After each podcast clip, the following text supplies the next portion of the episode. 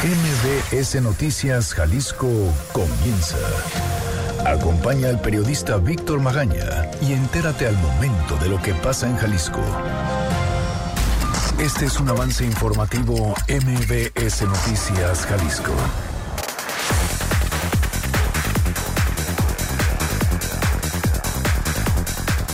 Oiga, apenas hace cinco días el gobernador de Jalisco presumía en todas sus redes sociales que nuestro estado el segundo es segundo lugar para viajar en este 2020 según la revista Travel and Leisure. De lo que no ha dicho absolutamente nada es que justo ayer la Secretaría de Gobernación señaló que somos el primer lugar en desapariciones en 2019. ¿Se acuerda del accidente que se dio en unas carreras clandestinas hace 11 días? Pues luego de que la Fiscalía Estatal no pudiera dar con la presunta responsable, ella se presentó ayer ante las autoridades acompañada de su padre y por supuesto de un amparo. Dice que quiere resarcir todos los daños y además, bueno, hacerlo mediante la justicia alternativa. Zapopan por su parte canceló la circulación a vehículos en el circuito JBC para evitar que se sigan dando ahí los famosos arrancones. Buenas noticias, según datos de la Secretaría del Transporte, 2019 fue el año con menos muertes por transporte público en la década. Y si usted tenía seguro popular en Zapopan, déjele cuento que a partir de ya solo podrá atenderse en los hospitales civiles o en el hospital de Soquipan. Imagínese el tiempo de espera que habrá ante la demanda. Bueno, de esto y otras cosas y otras noticias, por supuesto, le platicaremos en un momento para que por favor no se vaya. ¿Qué dicen mientras tanto los periódicos? Hay que escuchar. Las portadas del día. El informador.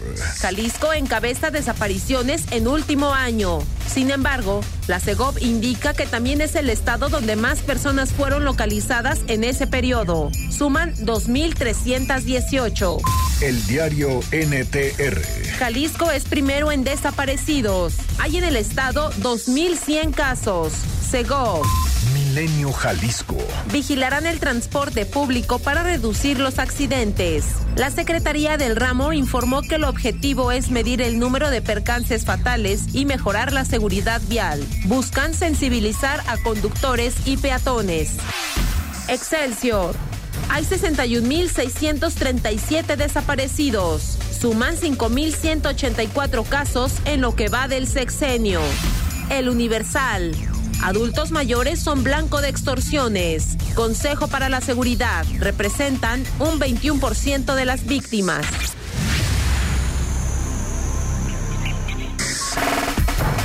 Oiga, muy buenos días. Yo soy Víctor Magaña. Como siempre, ya saben, me da muchísimo gusto saludarlos. Erika Arriaga se encuentra en la producción de este espacio informativo y Hugo López en los controles operativos. Si usted desea comunicarse con nosotros, puede hacerlo al 36 298 248, al 36 298 249 o a través de las redes sociales, arroba MBS Jalisco en Twitter, MBS Noticias Jalisco en Facebook, en mi cuenta personal, arroba semáforo en ámbar, en nuestro canal en Telegram, Víctor Magaña guion medio MBS o también a través de Facebook, de nuestro Facebook Live, que por supuesto ahí estamos listos para recibir todos sus comentarios. Son nueve de la mañana ya con cuatro minutos. ¿Qué le parece si entramos de lleno a la información? Este es el Exa Reporte Vial. Arranca un año de lujo a bordo de la nueva Buick Enclave 2020 y consiéntete a ti y a los tuyos en cada paseo. Bueno, están reportando varios accidentes, uno en Guadalajara, en la colonia del Retiro, en Hospital y Esmeralda, para que tome sus precauciones, otro más en Tlaquepaque, esto en la colonia Tlaquepaque Centro, ahí en Francisco Silva Romero y Miguel Hidalgo. Hay fallas de semáforo en Guadalajara, en la colonia Italia, López Mateos y Américas para que tomen sus precauciones. Y otra falla más en Country Club. También de semáforos ahí en Ávila Camacho y Circunvalación. Además, un accidente en Tlaquepaque, en la colonia Los Meseros, en Francisco Silva, Romero e Hidalgo. Y bueno, por supuesto, también un motociclista lesionado. Esto en la colonia Tezistán, en Zapopan, en la carretera Tezistán, Juan Gil Preciado y la carretera a Colotlán. Además de un atropellado en Parques de Tezistán, en Juan Gil Preciado y Calixto. Además, nos están reportando semáforos apagados ahí justo donde le decía en la glorieta Colón y todavía dice no se ve a nadie de transporte de la Secretaría del Transporte Jalisco ni de movilidad. La recomendación de siempre, de siempre ya sabe, maneje con cuidado, maneje tranquilo, respire, no vale la pena un conflicto vial, un pleito, por unos minutos que quizá pueda ahorrarse si decide usted manejar a exceso de velocidad. Extraordinarios momentos de lujo te esperan a bordo de la nueva Buick Enclave 2020. Llévate una Buick Enclave con bono de 80 mil pesos y consiéntete con 32 mil puntos Premier. Válido del 3 al 31 de enero de 2020. Términos y condiciones en Buick.mx. El Exa Reporte Vial es presentado por... Llévate la nueva Buick Enclave 2020 con bono de 80 mil pesos y consiéntete con 32 mil puntos Premier. Visita tu distribuidor autorizado Buick. Seguridad. Bueno, ya le platicaba hace unos momentos y quizá suene irónica o la, la comparación, pero hace apenas unos cinco días el gobernador de Jalisco, Enrique Alfaro Ramírez, presumía en todas las redes sociales como la revista Travel and Leisure, pues posicionaba a Jalisco como el segundo lugar para viajar en este 2020. Y lo hacía, por supuesto, decía que todo era gracias al, al esfuerzo que estaba haciendo o que estaban haciendo las autoridades justamente para el tema del turismo de lo que pasó ayer, de este anuncio que hizo la Secretaría de Gobernación, donde nos posiciona de manera nada honrosa como el primer lugar en desapariciones en 2019. No se ha dicho absolutamente nada, pero ¿qué fue justamente lo que dijo el gobierno federal? Fátima Aguilar, ¿cómo estás? Buenos días.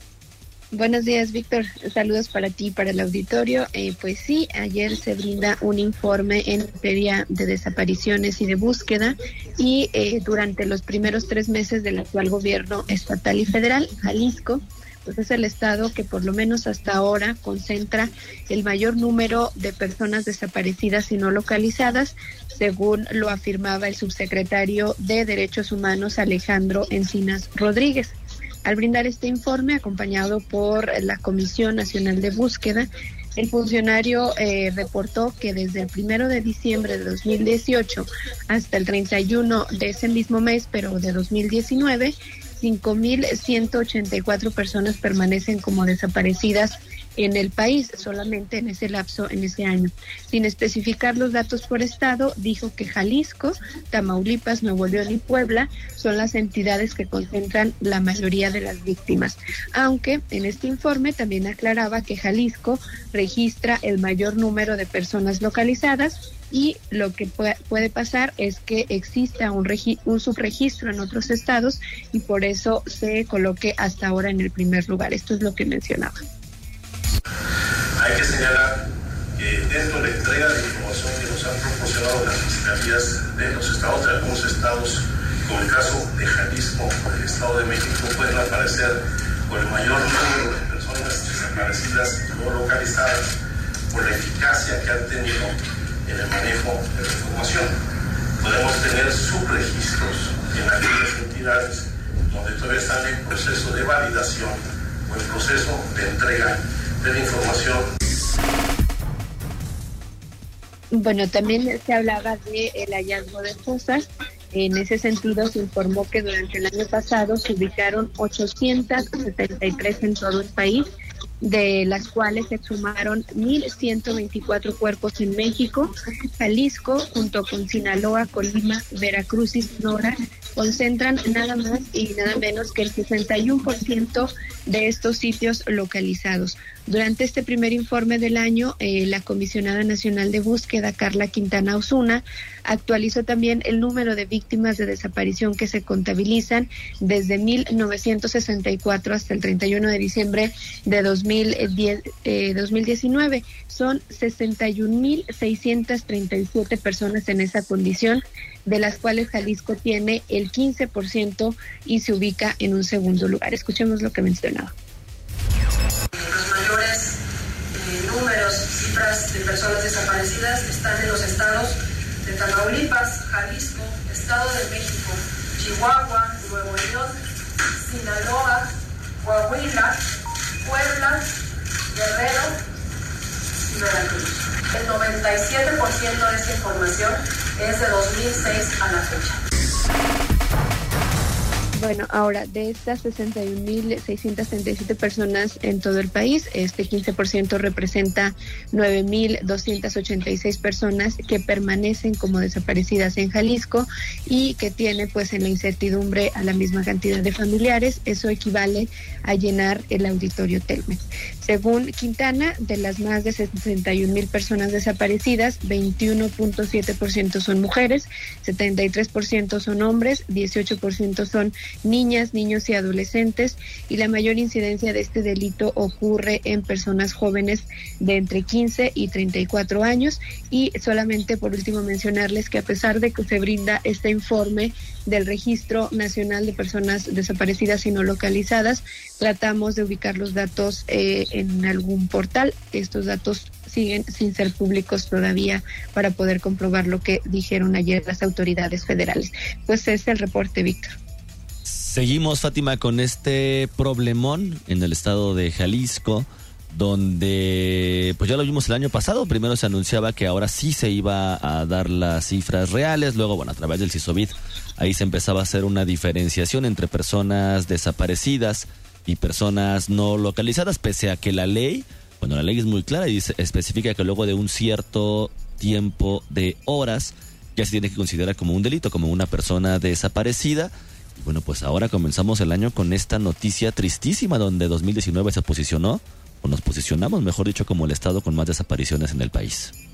Así es, Víctor, aunque el funcionario federal Alejandro Encinas justifique, pues ahora que todavía no tienen todos los datos de todos los estados, por lo menos hasta ahora, eh, Jalisco es el primer lugar y se ha posicionado siempre entre los tres primeros lugares. Veremos qué sucede cuando tengan todos los datos. Lo que sí es que dan el informe ya y eh, están, es, Jalisco está en primer lugar y el, ese problema que mencionas eh, de falta de transparencia ocurre tanto a nivel local como a nivel federal, o sea, es decir, no recurrir a ninguna instancia porque los datos siguen sin ser públicos, sin tener datos abiertos y pues ahí eh, estamos como a la confianza de lo que nos dicen y de esta falta de transparencia. Pero sobre todo cuando se, abra, se habla también de una cantidad enorme de cifra negra. Fátima, muchísimas gracias. Gracias, buen día. Pues imagínese nada más usted. Ahí está, todavía falta que revisen otros estados. No es el informe completo, pero en lo que son peras o son manzanas, bueno, pues seguimos en los tres primeros lugares de desaparecidos en, en el país. En esta ocasión, y según lo que dijo Alejandro Encinas, primer lugar nacional. Que no se nos olvide, primer lugar nacional en desapariciones en 2019. Vamos a una pausa y regresamos.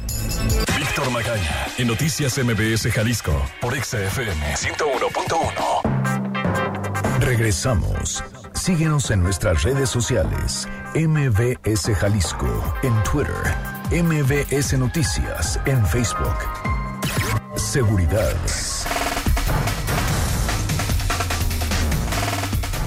Son 9 de la mañana con 17 minutos. Regresamos a cabina de MBS Noticias Jalisco. Le recuerdo que puede acompañarnos y comentarnos a través de las redes sociales, arroba MBS Jalisco en Twitter, MBS Noticias Jalisco en Facebook o en mi cuenta personal, arroba semáforo en ámbar.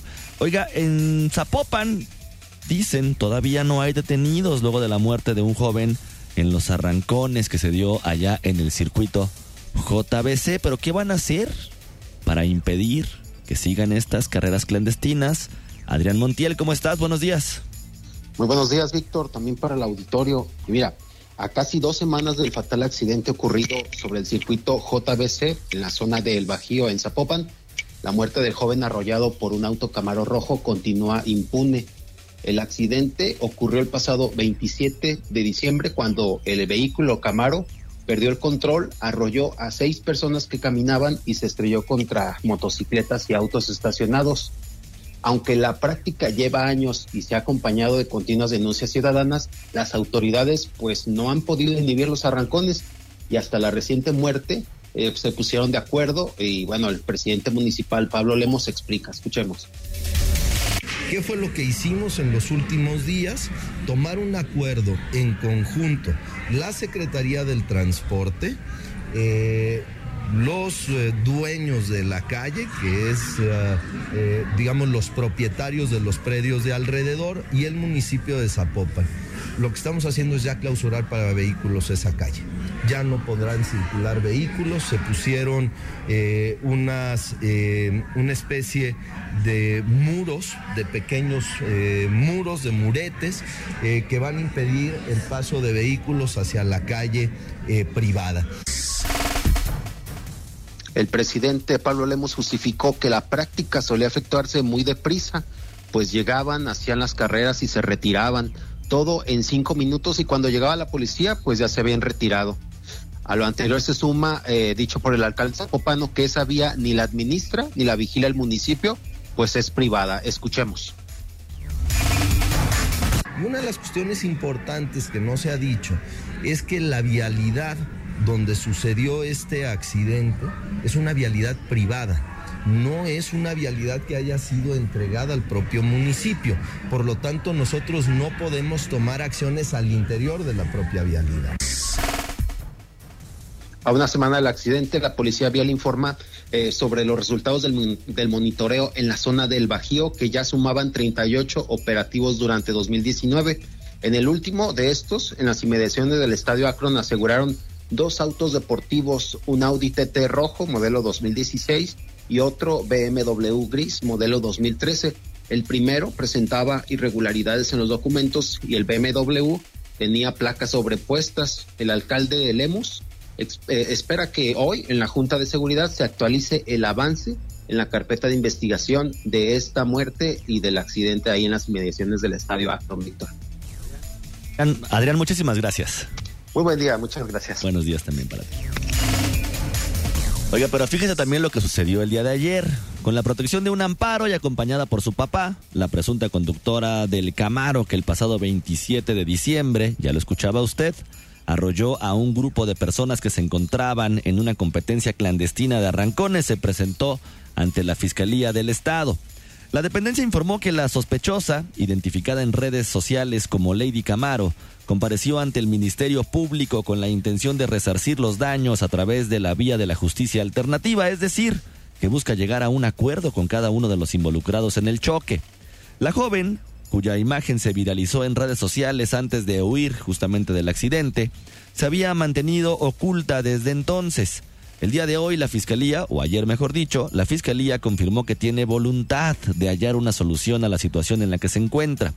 Tanto el propietario del vehículo como la presunta conductora expresaron su deseo de resarcir los daños tanto a las personas que resultaron lesionadas como a la familia de la persona que perdió la vida, además de cubrir, por supuesto, todos los daños materiales ocasionados por este percance. Se precisó que ya el Ministerio Público busca a los involucrados, tanto a los heridos, imagínense, tanto a los heridos como a la familia de la persona que falleció, ni siquiera saben dónde están, para expresarles la intención de lograr un acuerdo alternativo. Y en tanto eso sucede, las investigaciones continúan para seguir recabando datos de prueba suficiente que le permitan proceder conforme a derecho de ser necesario. Es lo que dice la Fiscalía Estatal del Gobierno de Jalisco. Movilidad. En 2019 se registraron 30 fallecimientos a causa del transporte público frente a los 46 con los que cerró 2018. Es decir, una baja del 35% que equivale a 16 muertes menos. 2019, y eso es una buena noticia, fue el año que tuvo menos víctimas en la década.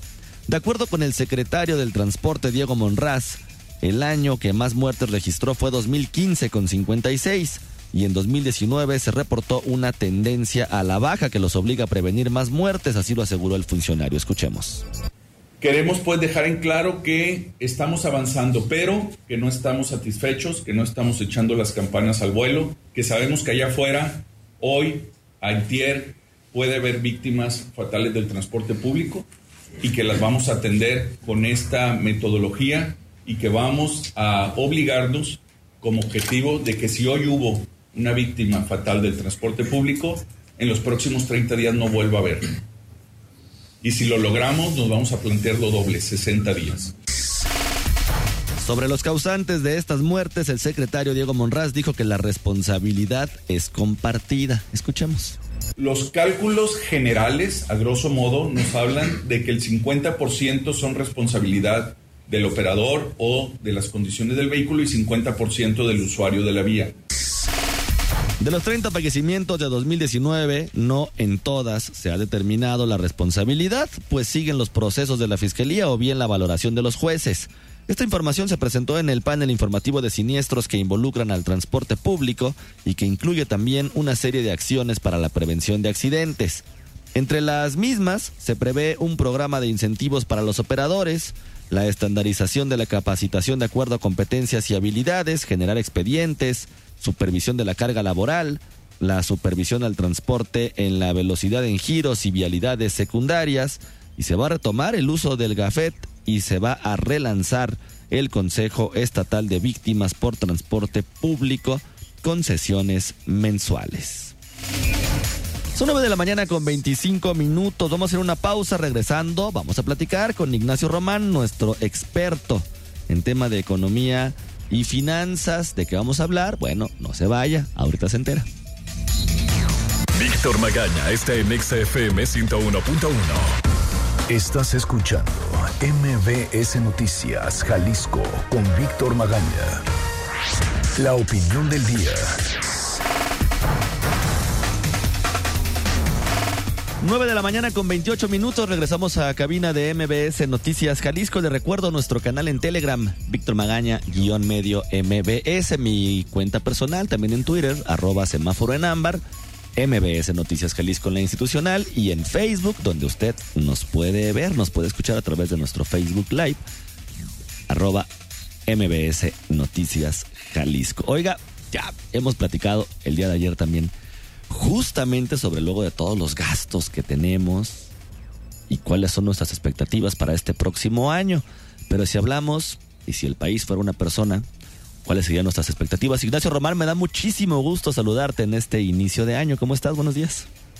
Víctor, pues muy bien, gracias, felicitándote y felicitando a tu equipo y a todo el auditorio.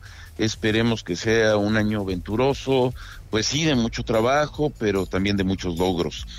Y este inicio de año empieza muy complicado, sobre todo en el plano internacional porque el asunto este entre Irak, Irán, los Estados Unidos, lo que está marcando es de nuevo este enorme riesgo de, guerra, de asesinato, de masacre, y todo está muy ligado a factores económicos, como siempre, a la disputa por el petróleo.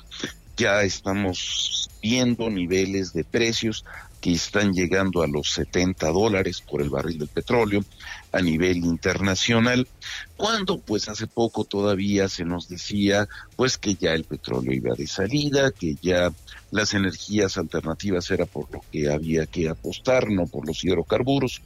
Y estas enormes disputas internacionales nos muestran cuán importante sigue siendo el petróleo. Si nosotros vemos todo esto en el plano nacional, aparece evidentemente como central el que se tenga un mayor margen de maniobra energética, porque todo el mundo lo sabe. Si no tenemos gasolina, si no tenemos petroquímica, si no tenemos plásticos, simplemente el mundo se para. En otras palabras, hay que tener muchísimo cuidado para seguir desarrollando o desarrollar una estrategia energética que permita cierto manejo soberano frente a estas convulsiones internacionales. Por parte del lado nacional, lo que se está viendo ha sido en términos generales una cierta estabilidad de precios, un nivel de inflación bastante bajo que estamos eh, teniendo para lo que fue el registro del 2019 y al mismo tiempo estamos teniendo alguna posibilidad de incremento de inflación para el 20. ¿Por qué? Por el endurecimiento de la política fiscal. Sin embargo, el hecho de que se vaya a cobrar más a arrendadoras o más sobre la disponibilidad de capital en los bancos o que se vaya a estar cobrando ya de una forma más clara sobre las plataformas electrónicas, etcétera, corre el riesgo, a pesar de ser una medida correcta, de que las empresas terminen tratando de trasladar el incremento de costos o la parte de los impuestos a los clientes, por lo tanto al público. Esto implicará alguna disputa porque por un lado tenderán a aumentarlo, pero por el otro lado también habrá competencia, por lo tanto tampoco se podrá aumentar de una manera muy significativa, pero es parte de lo que tendremos que ver. En materia de empleo, el crecimiento económico del país no marca una expectativa muy favorable. Sin embargo, el incremento en los salarios mínimos, las posibilidades de establecer una nueva estrategia de salarios mínimos profesionales, la posibilidad de que se opere de manera más eficiente las transferencias universales a distintos grupos de población, pueden mejorar la capacidad adquisitiva de los hogares si esto se hace bien de cualquier manera ese incremento no puede ser muy significativo de nuevo si el país se mantiene en fuertes disputas sobre inversión o no inversión con grandes grupos empresariales. En otras palabras, no estamos teniendo para nada, a mi parecer, un escenario crítico para los próximos meses, pero eso no quiere decir que tampoco esté viniendo un periodo de bonanza. Seguimos en un periodo, digamos, de round de sombra y eh, fuertemente delimitado también por las relaciones económicas internacionales. Muchísimas gracias. Ignacio Román, como siempre, muchísimas gracias y feliz año nuevo, extensivo por supuesto para tu familia. Muchas gracias, lo mejor para ustedes. Salud. Oye, con la desaparición del Seguro Popular y la creación del Instituto de Salud para el Bienestar, el INSABI, del gobierno federal, hará que los derechohabientes de Jalisco solamente se atiendan en los hospitales civiles de Guadalajara o en el, en el Hospital General de Soquipan, conocido, bueno, ya, como, o mejor dicho, el Hospital General de Zapopan, lo que va a generar, por supuesto, retrasos en la atención por la excesiva demanda de la población.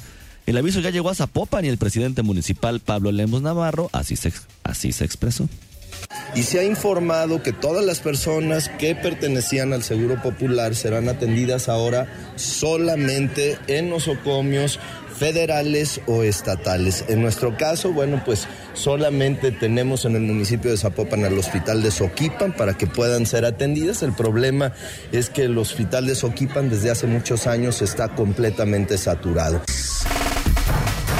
Aunque el presidente calificó la medida como una prohibición, lo que ocurrió fue que el gobierno federal ya no va a pagar las atenciones médicas que el municipio ofrecía gratuitamente en la Cruz Verde y en el hospitalito del centro de Zapopan.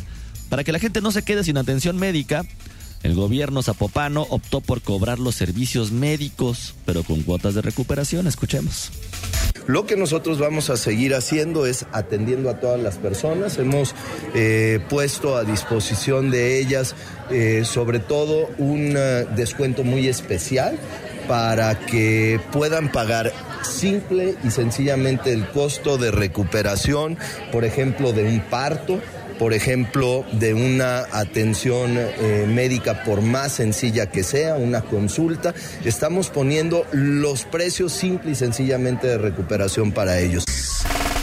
Las unidades de atención médica en Zapopan atendían a 4.500 personas afiliadas al Seguro Popular y de estos 45% eran de otros municipios y estados. La principal preocupación del gobierno zapopano es que las reglas de operación llegarán hasta dentro de seis meses tiempo en que desconocen cómo van a atender la creciente demanda de servicios médicos de la población y que depende de los servicios municipales por la cercanía y accesibilidad. Pues hay que ver, hay que ver justamente cómo se va a dar este paso a este sistema médico universal que está proponiendo el gobierno federal, que ya está implementando a partir de este año, pero que justo una de las dudas es justamente cómo se va a implementar. En lo que son peras o son manzanas, ya lo escuchó usted al menos en Zapopan, en los servicios médicos municipales, ya se va a cobrar una cuota de recuperación y si usted quiere atenderse, pues tendrá que hacerlo en hospitales estatales o federales. Tal es el caso del Hospital de Soquipan o bien los hospitales civiles de Guadalajara. Acá son 9 de la mañana ya con 35 minutos. Yo soy Víctor Magaña, como siempre ya saben, me da muchísimo gusto que usted, ustedes nos hubieran acompañado en este recorrido informativo. Le recuerdo, mañana tenemos una cita a las 9 de la mañana en punto. Aquí en el 101.1 de Exa FM. Por lo pronto, también le pido no se vaya. A las 10 llega la garra y como siempre ya sabe, le deseo que pase usted un muy bonito día. Aquí concluye MBS Noticias Jalisco.